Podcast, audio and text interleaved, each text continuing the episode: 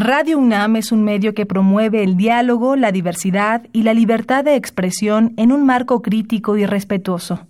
Los comentarios expresados a lo largo de su programación reflejan la opinión de quien los emite, mas no de la radiodifusora. Esto es tiempo de análisis. Esto es tiempo de análisis. Una coproducción de Radio UNAM y la Facultad de Ciencias Políticas y Sociales. Tiempo de análisis. Política debate, cultura, sociedad, economía, periodismo, movimientos sociales. Opina, debate, discute, analiza. Tiempo de análisis. Un espacio donde con tu voz construyes el debate.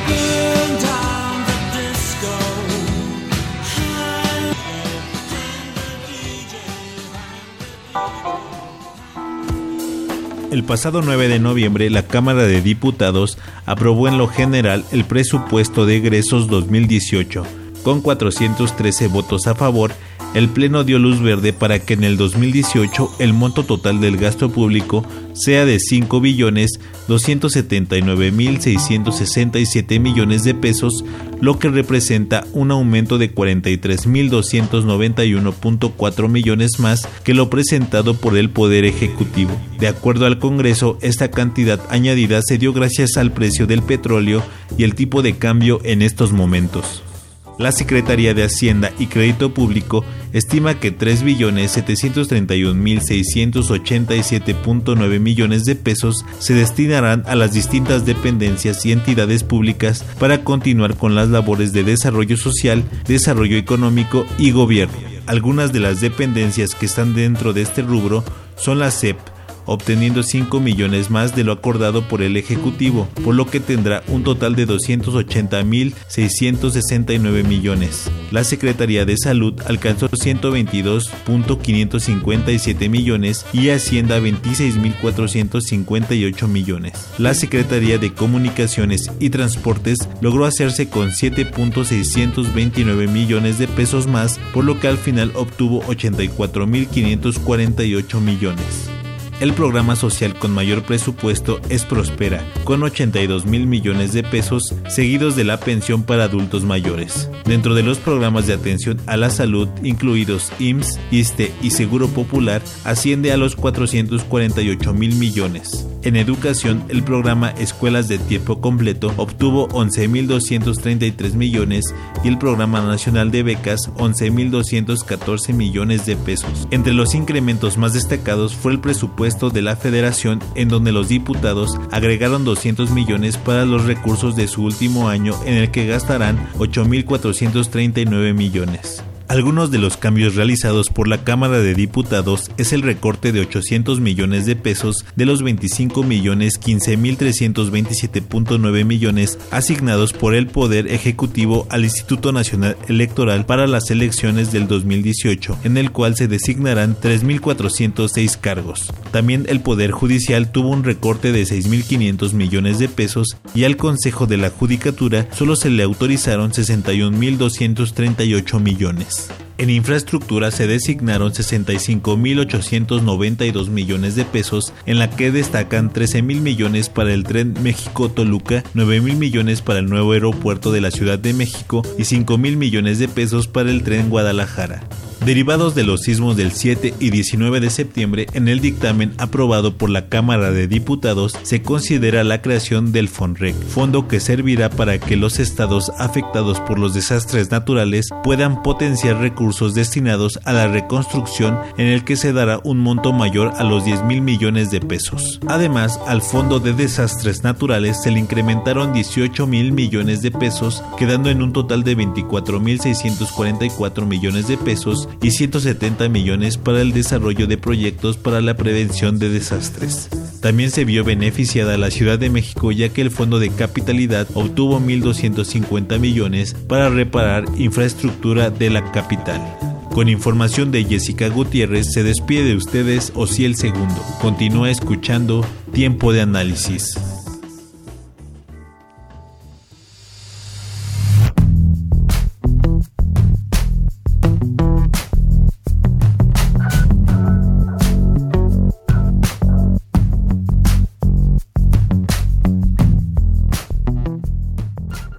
buenas noches. Esto es Tiempo de Análisis, programa radiofónico de la Facultad de Ciencias Políticas y Sociales. Estamos transmitiendo a través del 860 de AM y vía internet en www.radiounam.unam.mx.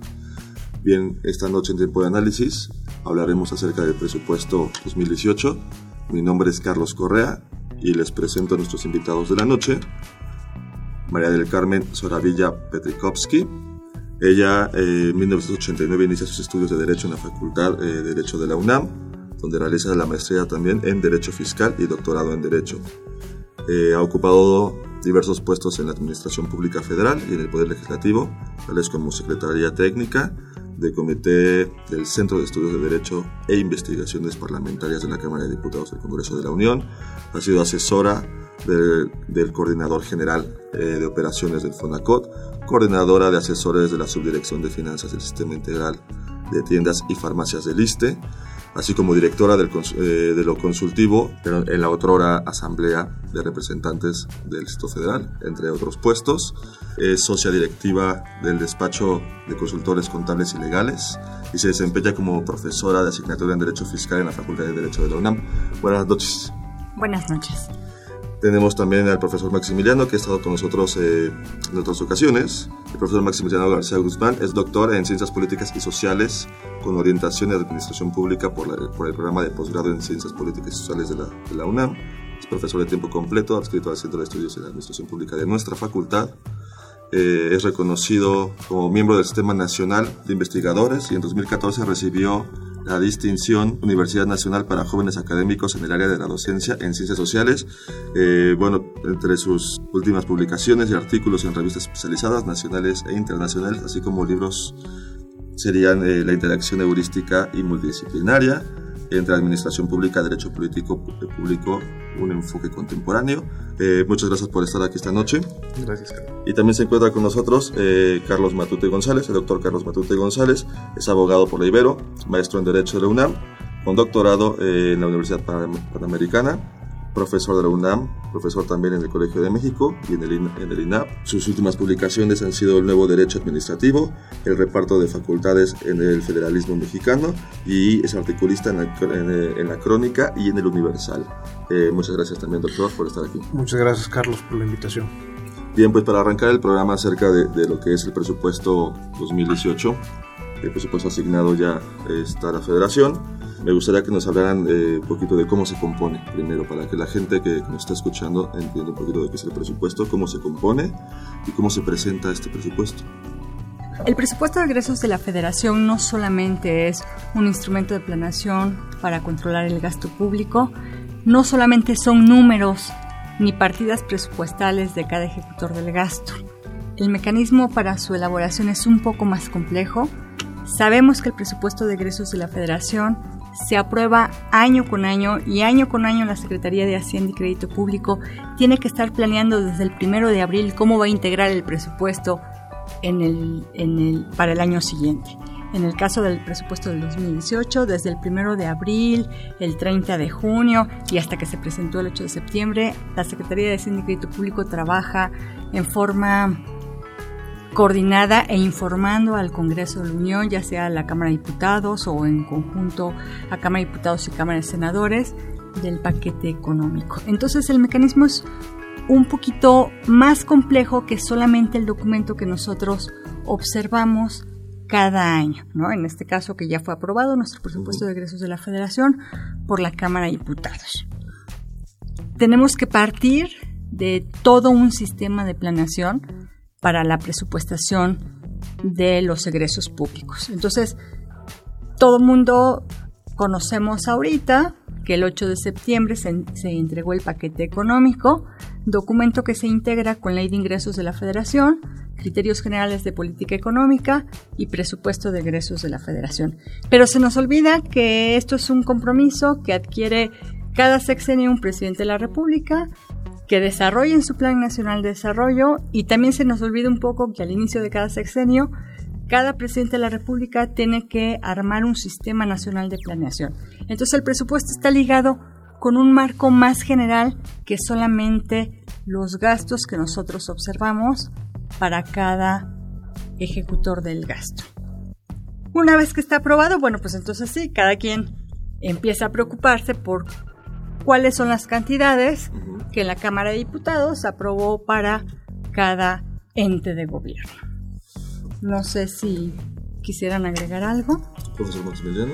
Eh, sí, en, en, efecto, como, como comenta la profesora mm, Soravilla, el presupuesto, eh, es, coincido con ella en que es mucho más que números. El presupuesto es quizá una de las herramientas más importantes con las que cuenta el gobierno, en particular la administración pública, porque estamos hablando ni más ni menos de, de la concreción de todos aquellos recursos que va a utilizar para cumplir justamente con las responsabilidades que tiene a su cargo, que son, no son otra cosa más que los fines públicos que le dan sentido a la existencia de las instituciones.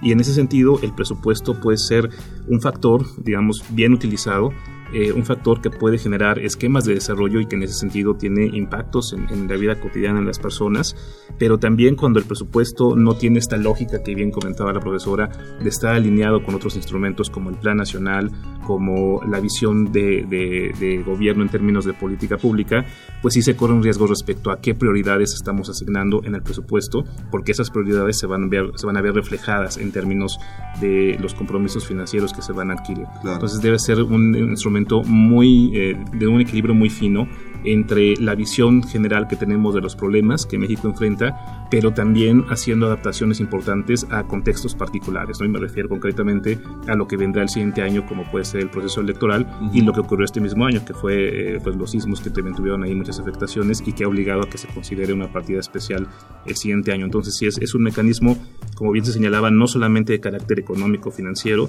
sino incluso un elemento general para el desarrollo. Claro, doctor Matute, en ese sentido, eh, o sea, el presupuesto pues al final es un reflejo de lo que se quiere, eh, de, cómo se, de, de, cómo se va a gobernar el siguiente año. Sea, y bueno, si se, si se, le quita o se le pone a, a, a ciertos rubros es, es, en el sentido de, de, cuál es la visión que el gobernante en turno, por decirlo de alguna forma, pues tiene para el próximo año para gobernar. ¿Cómo vemos este presupuesto 2018? Mire, yo este, estoy de acuerdo con usted, Carlos. Eh, yo tengo un adagio, el primer adagio del derecho público mexicano, que es muy sencillo. Con dinero baila el perro y sin dinero bailamos como perros. Y entonces, evidentemente, el presupuesto es ese momento político específico donde la Cámara de Diputados ejerce un control sobre el Ejecutivo, indicándole en qué puede gastar, con base a un marco más complejo, como ya señalaba la maestra Soravilla.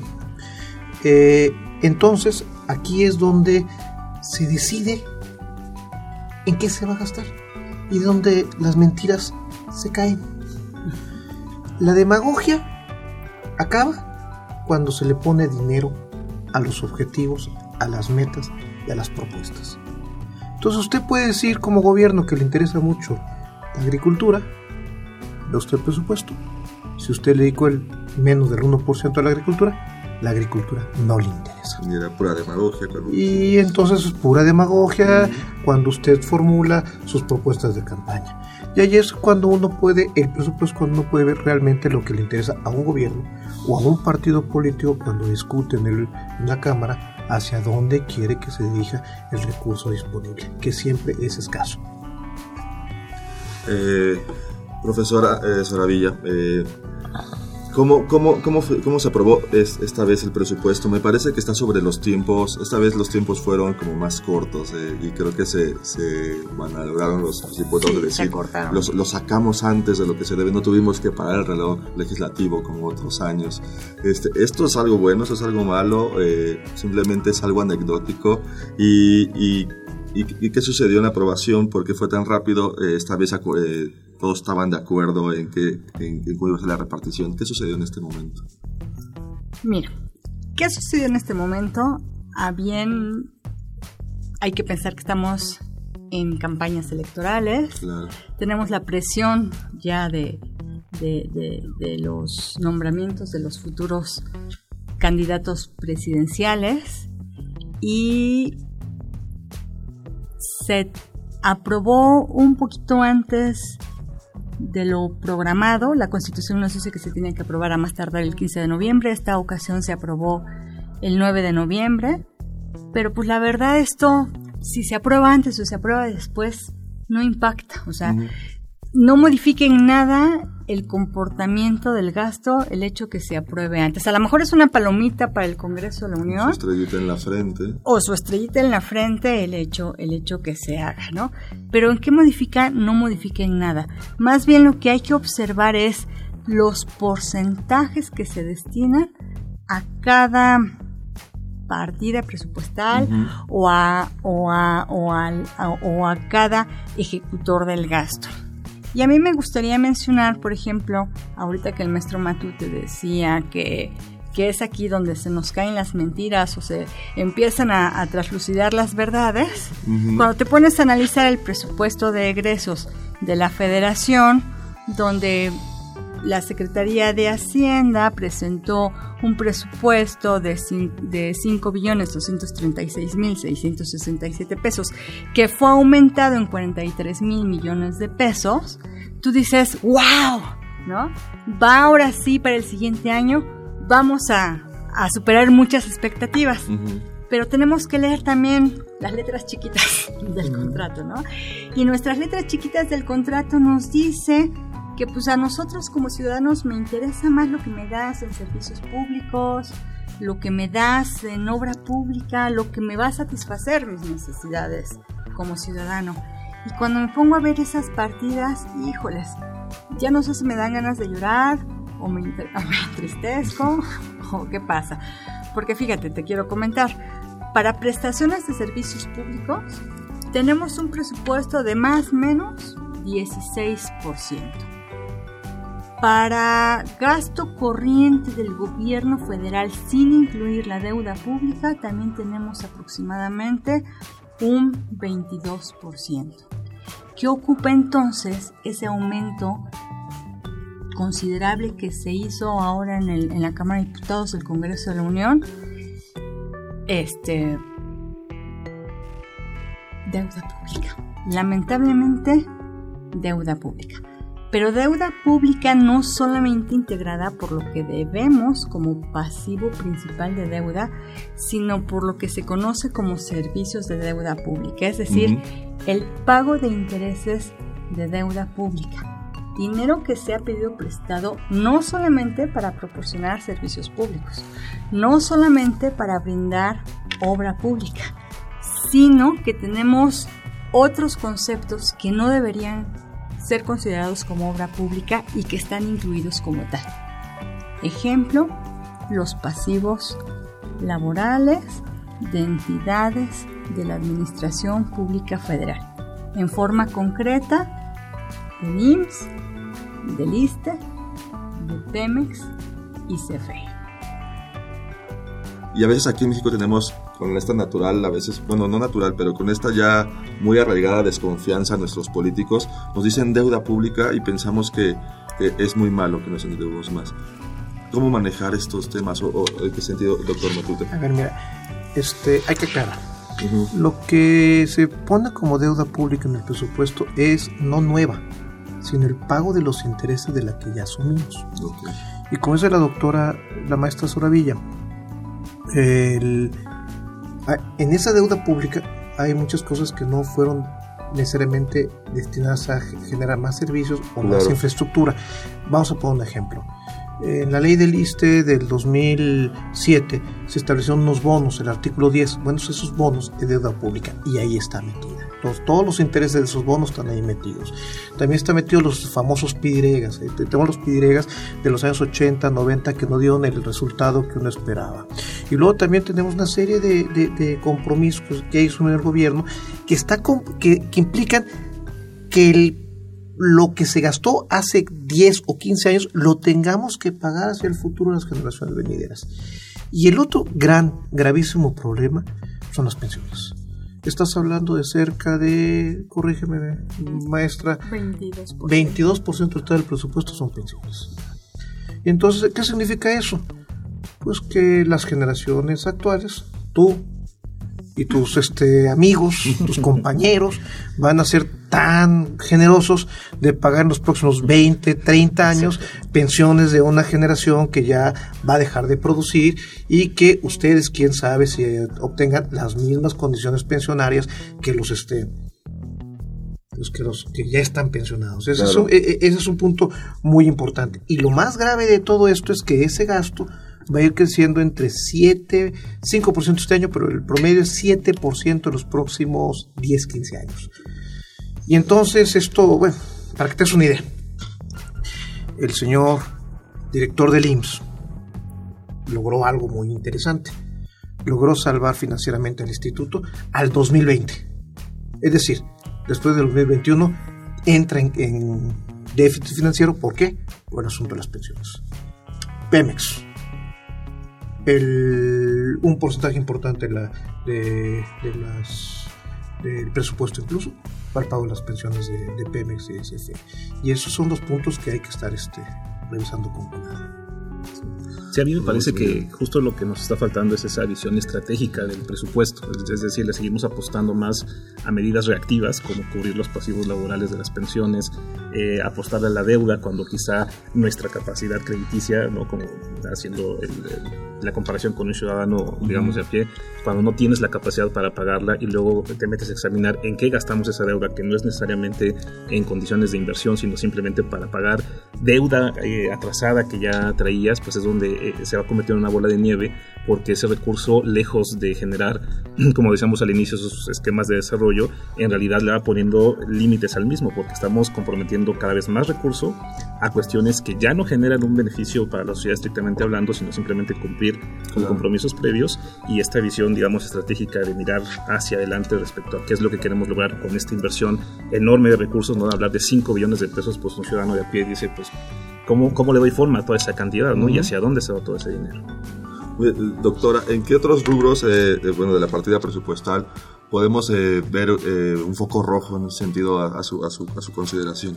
Mira, pues el foco rojo está básicamente dado en pensiones y jubilaciones pero sí me gustaría aclarar algo. Cuando nosotros consultamos la página de la Secretaría de Hacienda y Crédito Público, hay un portalito que se llama Transparencia Internacional Fiscal, donde podemos consultar nosotros ya el presupuesto desde el 2012 a la fecha, 2012-2013 a la fecha.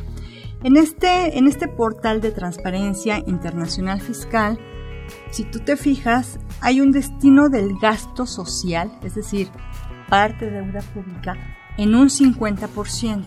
Entonces tú dices, ah, qué padre, pues el 50% del presupuesto de egresos de la federación se va a ir a ese gasto social. Pero el hecho que se clasifique o se catalogue como gasto social no significa, lo que mencionábamos, que se vaya a ir a obra o a servicios públicos. El problema no está en endeudarse, o sea, es bueno endeudarse. A veces si tú te quieres comprar un auto y no te alcanza, pues te vas a endeudar y vas a pedir un préstamo y vas a pagar. El problema es cuando te endeudas para pagar conceptos que no eran tu objetivo principal. En este caso, pues pasivos laborales. Y lo engañoso de este 50% del gasto social, que no lo ves a primera, a primera vista, es que el 21-22% es este pago de pasivos laborales de las entidades que ya habíamos mencionado.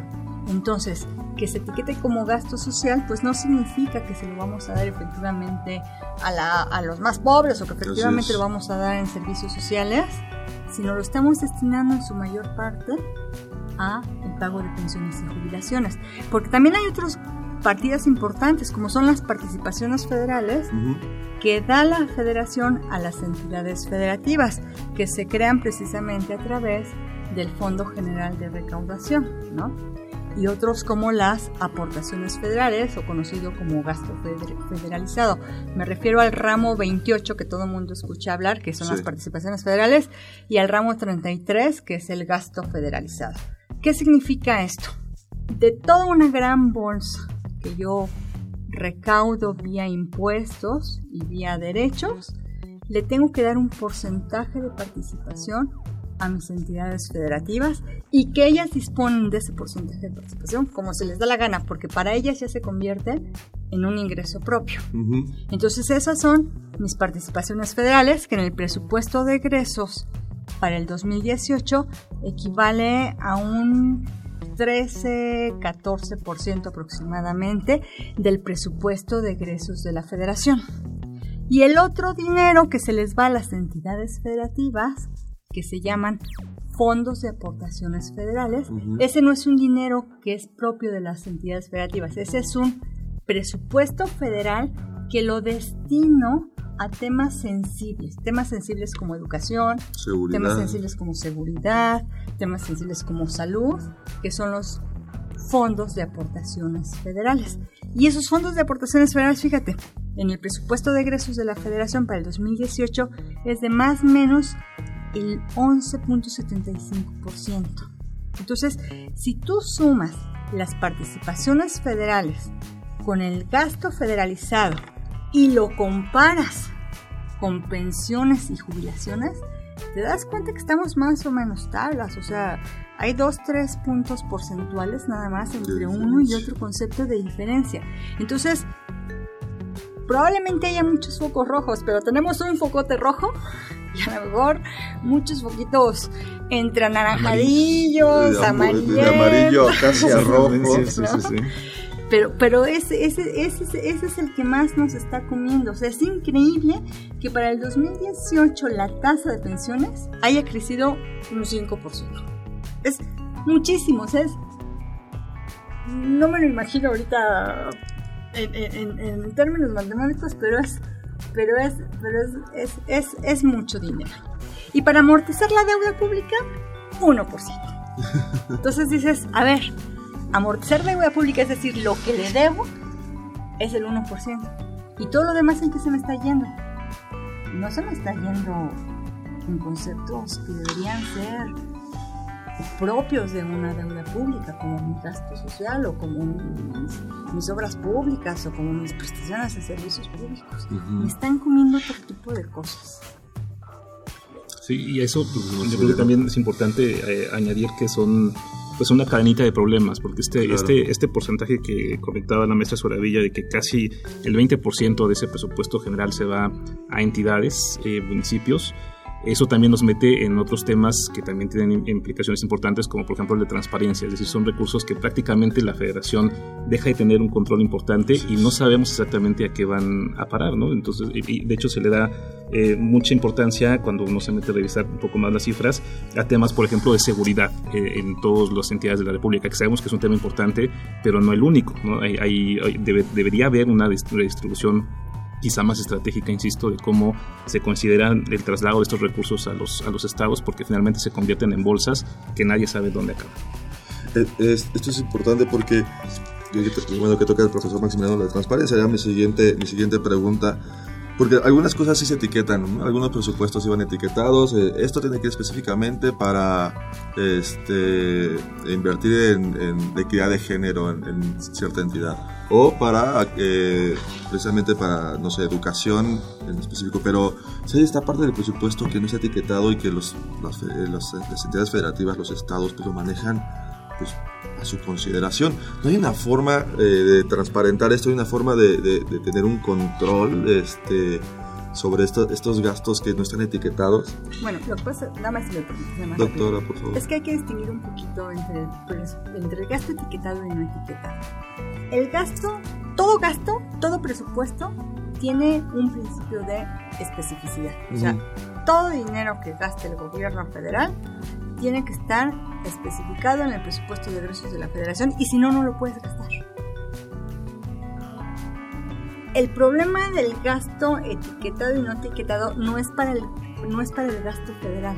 bueno, no quiero hablar de un problema. El concepto de gasto etiquetado y no etiquetado no es para el gasto federal, es para el gasto de las entidades federativas. ¿Por qué? El gasto etiquetado para las entidades federativas son los fondos de aportaciones federales, es decir, gasto federalizado, gasto que es mío, federación, y que te lo voy a dar en forma condicionada para salud, educación, seguridad pública y los ocho fondos que regula la ley de coordinación fiscal. Entonces yo invito a los que están oyendo este programa a que se chequen el último capítulo de la ley de coordinación fiscal y que sepan cuáles son estos fondos de aportación federal.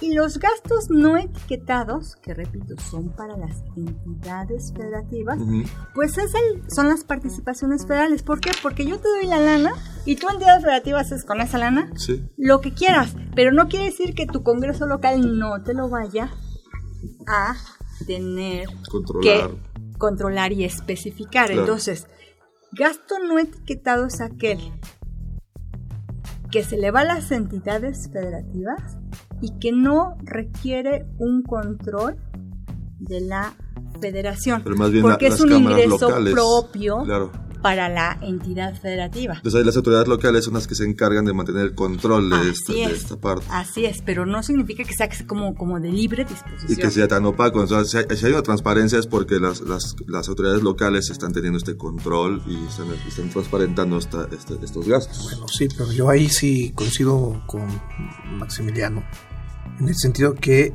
los sistemas de rendición de cuentas federales son mucho más este, efectivos que los sistemas de rendición de cuentas de transferencias locales. Entonces, sí hubo un aumento de transferencias, ya sea federalizadas o etiquetadas o no etiquetadas, los términos que dice la maestra Soravilla, pero cuando llegan a estos partes de rendición de cuentas son menos efectivos que los federales.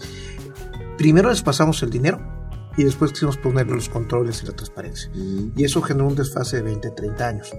Pero aquí hay un elemento también muy importante. Lo que dice el maestro Maximiliano es totalmente cierto. Cuando llega el dinero a los estados, llega 10 pesos para educación. Pero los estados tienen otro gran problema. Las pensiones de las universidades públicas. Y entonces, aunque te lo manden etiquetado, si por un lado tienes una deuda de, ahorita calcula en cinco estados, de 4 mil millones de pesos, y lo tienes que dedicar a algo, y tienes a las universidades sobre ti para que pagues esas pensiones, lamentablemente el dinero acaba en donde no debió, donde no está etiquetado. Y esos son los grandes problemas de desviación de recursos que está este, detectando la Auditoría Superior de la Federación.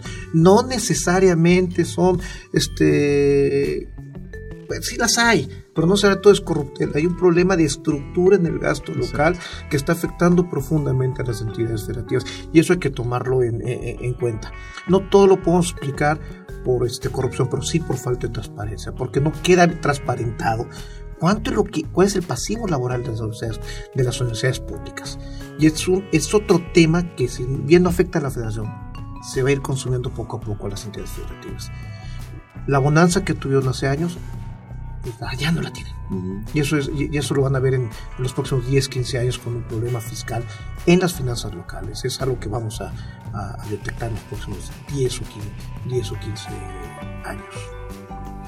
Eh, doctora, eh, ahora nos podría decir un poquito de qué, eh, bueno, igual desmenuzarnos a grandes rasgos ¿Qué, rubros del presupuesto incrementaron con respecto al 2017? ¿Cuáles otros disminuyeron? ¿Cuáles eh, se quedaron igual? Y bueno, en ese sentido, ¿cuáles se quedaron cortos? Este, ¿Cuáles sí tuvieron que haber tenido un mayor eh, incremento? Bueno, un incremento este, y cuáles pues eh, pues no se entiende por qué si lo tuvieron. Y en términos generales, todo, todo incrementó. En términos generales, el que sí, el concepto, el gasto que, el, el presupuesto que muestra una disminución considerable es el del, el del Instituto Nacional Electoral, pero todo esto por... Se entiende en el contexto de las elecciones. Exacto, ¿no? Y, por, la, y por los recursos que se les dan a los partidos políticos, si lo gastan, si no lo, si, si no lo gastan adecuadamente, si estamos o no de acuerdo con ese gasto. En términos generales, pues todo, todo relativamente va, va, va, va, va incrementándose. ¿Qué es lo que... ¿Qué es lo que, qué es lo que, qué es lo que tenemos que ver mm, un poquito un poquito más allá de esto. Tengo que duplicar o tengo, no duplicar, tengo que aumentar mi presupuesto de egresos, sí, siempre y cuando mi población objetivo y la materia objetivo que yo trate de regular llegue en forma directa, sin desviaciones, sin desdoblamientos, sin, sin este, sin duplicidad de gastos. ¿Cómo controlo esa duplicidad de gastos? Híjoles, a veces es un poquito difícil porque pues hay apoyos que son federales, pero también recibimos apoyos estatales, ¿no? Entonces a lo mejor antes no lo vivíamos los ahora CDMX, antes de Feños, pero pues ya lo vamos a empezar a vivir, ¿no? O sea, ya vamos a recibir nuestros propios apoyos como entidad federativa, entre comillas, y los apoyos, los apoyos, los apoyos federales. ¿Qué condicionante requiere esto? Para que no, para que el presupuesto que se incrementa no se duplique, no se desvíe, no tenga opacidad. Pues se requiere lo que alguna vez comentaba con el maestro Matute, reglas claras de operación y un padrón también confiable de a quienes van dirigidos esos recursos. Y nada más por mencionar un ejemplo.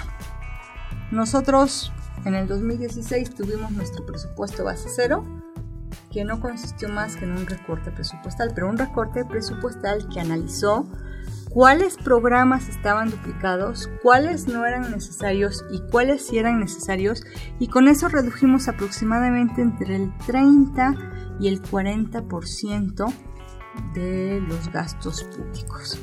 ¿Qué es lo que pasaba? Pues pasaba que nosotros durante mucho tiempo estuvimos viviendo de nuestros recursos petroleros. Tan era el caso que en los años 80 la economía pública vivía de recursos petroleros, más o menos por el año 2000, si mi memoria no me falla, empezamos a tener finanzas públicas, es decir, gasto público dependiente de recursos petroleros y a escasos dos años empezamos a vivir de contribuciones, es decir, de lo que cada sujeto pasivo le aporta al gobierno federal vía impuestos, vía derechos, vía aportaciones de seguridad social y vía contribuciones de mejoras. Entonces, pues sí ha cambiado la forma en cómo, de, de dónde se ha ordeñado la vaca, por decirlo de alguna forma. No, pero es que ya no hay vaca que ordeñar. el, Max es muy joven, eh, pero a nosotros en los años 90, nos, tú eres más joven, en los años 90 nos dijeron que el, petróleo se nos acá en 2015, algunos no lo creyeron y el petróleo se nos acabó en 2015. Entonces, este, desde Cedillo, las autoridades, este, los gobiernos han, tratado de, de, cambiar la estructura del ingreso, hacerlo mayor de, a mayor este ingreso fiscal. Y ya nada más el 20% queda de, ingreso petrolero que sigue siendo importante pero ya no es ya no es una dependencia. Y cuando hay bajas en el precio del petróleo pues hay que hacer recortes. Y eso nos permite identificar duplicidades de programas. Sin ser este eh, sin intentar hacer un programa político sí hay que destacar lo que está sacando por ejemplo el Frente Ciudadano de que ahora con las duplicidades de los programas sociales van a lograr dar una renta ah, básica a todos los este, ciudadanos. Y ahí es donde te digo, eso está muy bien la demagogia, lo malo es cuando se convierte ya en pesos centavos. Y entonces la pregunta es, ¿cuáles programas sociales van a reducir si la mayoría del gasto social son pensiones? Ya, ya, ya por ahí tienes que empezar a, a, preguntarte eso. Y luego, si vamos a una renta, la, la siguiente pregunta, ¿y quién la va a pagar? Y los más ingenuos dicen, pues el gobierno. Lo que pasa es que el gobierno no paga. Los ciudadanos aportamos para que el gobierno distribuya. Entonces, si queremos elevar el, el gasto o aumentamos los impuestos, o nos endeudamos más y por lo que ya nos platicó la maestra Soravilla, ya no nos podemos endeudar más porque el, el, servicio de la deuda es muy alto. Entonces ya no tenemos posibilidad de endeudarnos y ya el petróleo no va a ser una fuente de ingresos en, el, en los próximos años y solamente quedan los impuestos. Uh -huh. La recaudación. ¿Y, ¿Y cuál es el problema? Ya lo que tú decías claramente. Recuerda que el año que entra vamos a vivir pues a los políticos subidos en unos carros descubiertos con bolsa de dinero ficticio repartiéndolo en promesas que este que cuando lleguen a, al do, diciembre del 2018 les va a pasar lo que le pasó a Fox que un año después de haber tomado posesión dijo yo creía que puede disponer del 80% del presupuesto Después pensé que puedes poner del 30%. Y después me di cuenta que solamente había 5% disponible para poder cambiar el gasto este fe federal. Esa es la realidad. Solamente hay un 5% disponible para políticas nuevas en un gobierno. Sí, 5% puede ser muy engañoso. No exacto. O sea, la, las cifras pueden, digamos, si, si, no las ponemos en contexto, pueden ser muy engañosas. Porque aunque, aunque se reporta, como, como bien se decía al inicio, un incremento en el presupuesto del, del 3.1% en relación del año anterior y se redistribuyeron 70 mil millones de pesos, que nos suena mucho dinero, la pregunta otra vez es a dónde se va ese dinero. Y, y, y si en efecto, o sea, la mayor cantidad de recursos en términos de programas sociales, pues sí se canaliza a Prospera, a la pensión para adultos mayores, al uh -huh. programa de fomento eh, agrícola, que son como los tres que, que, recibieron más, que es comprensible justo, insisto, por el año que viene eh, en términos electorales, pero también vemos otras cifras donde, como bien decía el maestro Matute, se nos cae la demagogia y vemos las verdades uh -huh. e incluso las barbaridades. ¿no? Se, eh, hay dos cuestiones muy claras, por ejemplo, en el presupuesto eh, una que tiene que ver con lo de los sismos, donde se destina un fondo nuevo de 2.500 millones de pesos, pero resulta que el cálculo de la reconstrucción es como de 50 mil millones de pesos. Entonces, el que nos digan que es un presupuesto orientado a atender ese problema coyuntural, pues eh, sí, pero solo en 2.500 millones de pesos. Claro. Y también, por ejemplo, otro dato que me llamaba, me llamaba la atención, hablando de promesas de campaña, es que se había comprometido el presidente a destinar un 1% a la cultura, por ejemplo, 1% del PIB, cosa que no sucedió prácticamente en ningún presupuesto y en este pues menos. Entonces son elementos que hay que poner en contexto. Las cifras pueden quizá reflejar de primer momento una, eh, un incremento en ciertos rubros, pero eso hay que ponerlo bajo la lupa de otros Claro, elementos. porque ellos pueden decir, ya es que ya lo incrementamos, pero cuando lo comparas ya con lo que se necesitaba, pues se quedan me, abajo de la mitad, por decirlo de alguna forma. Yo tengo una, una duda en particular, ¿cómo, cómo quedó el presupuesto, este, bueno, la parte que se destina pues a las universidades y a, a, la, a la, investigación, o sea, lo que le va a llegar al CONACYT y todo eso que...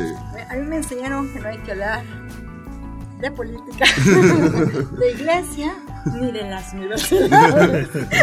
Este, como tanto el maestro Maximiliano como la maestra Soravilla dan clases ahorita en la facultad de la UNAM, este, tomo la palabra y hago un comentario que puede resultar un poco complejo. Este, el tercer o cuarto adagio del derecho público mexicano es algo así como llega el adolescente con el papá o está el adolescente con los amigos uh -huh. presumiendo que él es independiente. No, yo hago lo que quiero, yo hago lo que quiero a mi casa, eh, mis papás hacen lo que yo les digo, si yo no quiero poner la mesa no la pongo, y entonces el otro amigo un poquito más centrado le dice, oye, ¿y quién te da de comer? Pues mi papá. ¿Quién te paga la escuela? Mi papá. ¿Quién te paga el celular? Mi papá.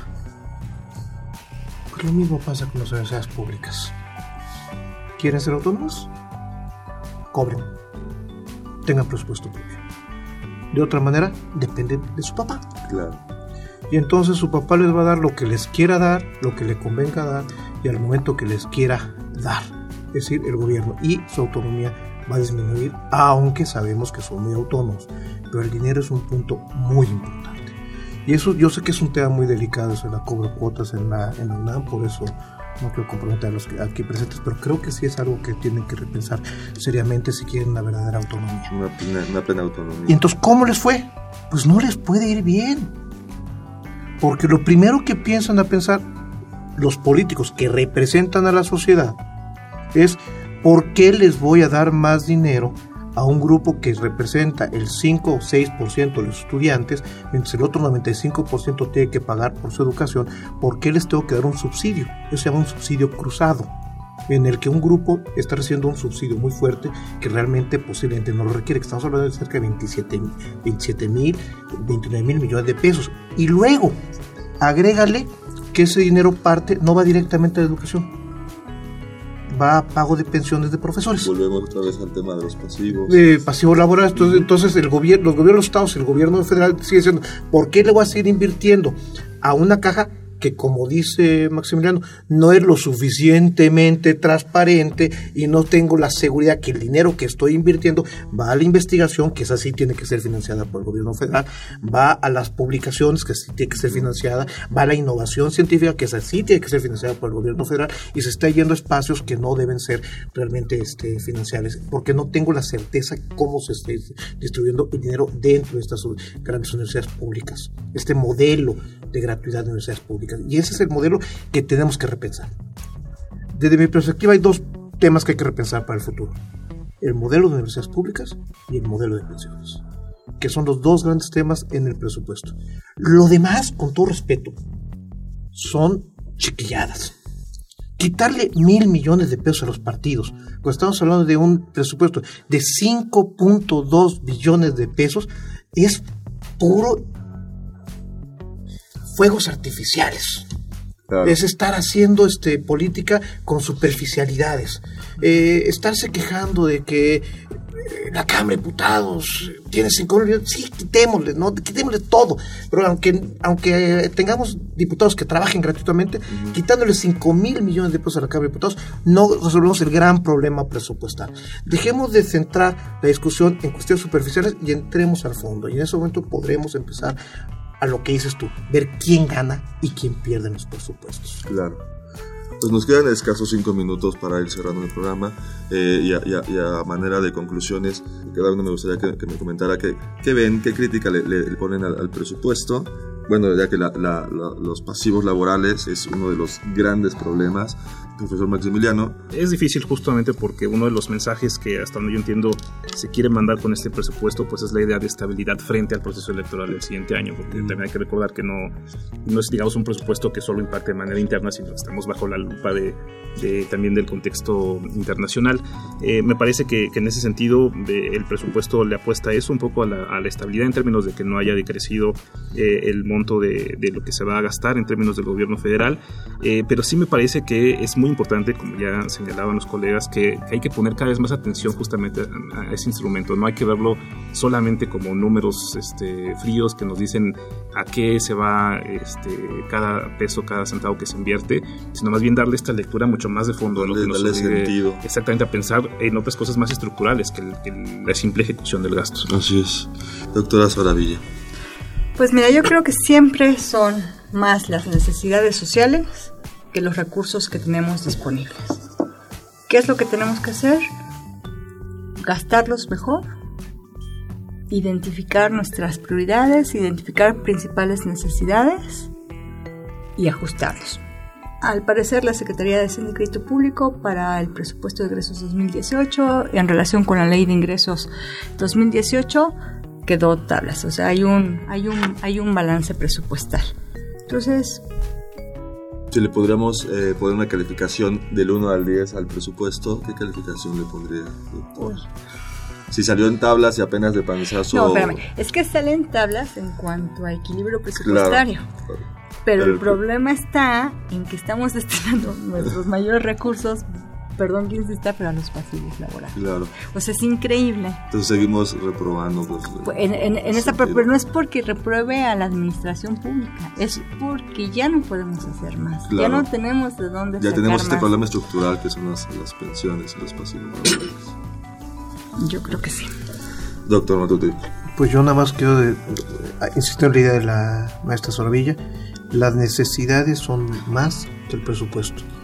Hay que aprender a que atendamos las necesidades de las personas más pobres y con el presupuesto porque es el sentido de un presupuesto en un Estado que pretende ser social, que los de menores ingresos reciban eh, pues este, algo, algo vía gasto público, porque ya sabemos una frase que nos enseñó un profesor en la, en la UNAM, los pobres pagan impuestos con su miseria.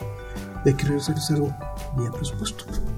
Claro, pues muchas gracias por haber estado con nosotros esta noche. Este, eh, pues, Muchas eh, gracias por la invitación. Quiero agradecer a la, a la doctora. Saravilla por haber estado con nosotros, al doctor eh, Maximiliano García Guzmán Muchas gracias. y al doctor Carlos Matute González.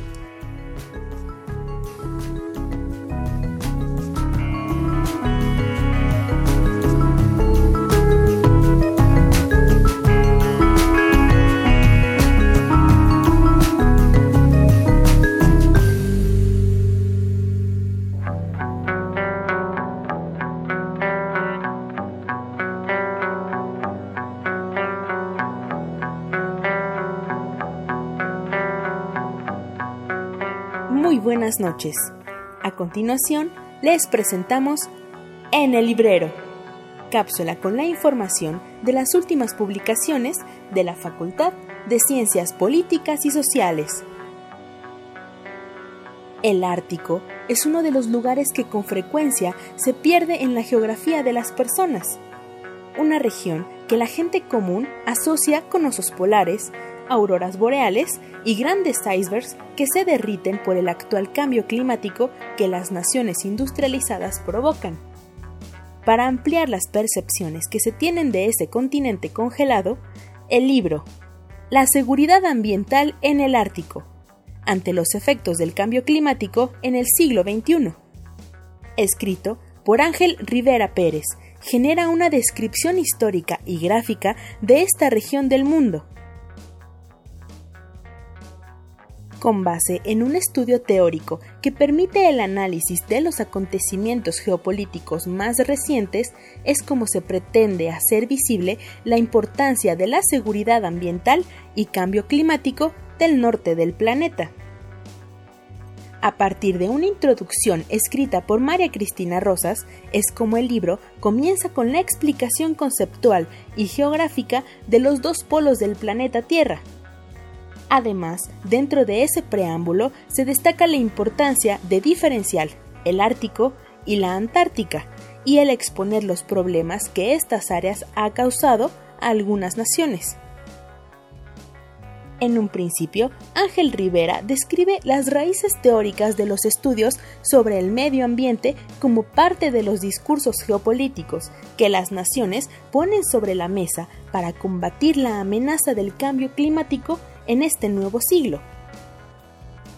Además, el autor crea una semblanza exhaustiva del Ártico a través de los conceptos, características y trabajos exploratorios que la ponen como una región plagada de desarrollo científico y conflictos militares que comenzaron en la Guerra Fría.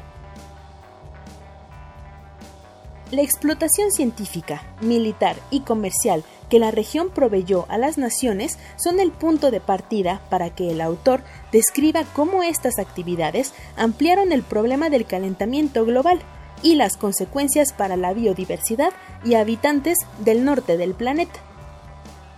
Como parte de las conclusiones del libro, se expone un marco de seguridad ambiental que mejore la dinámica en el Ártico. Con información de Daniela Gutiérrez, se despide de ustedes Jessica Mejía.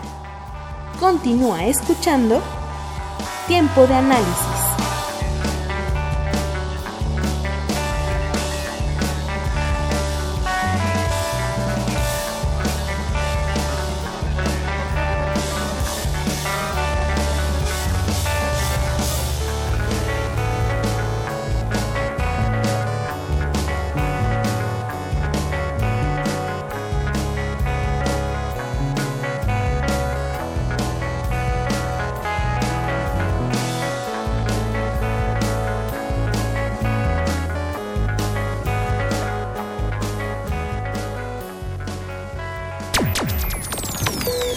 Esto fue Tiempo de Análisis.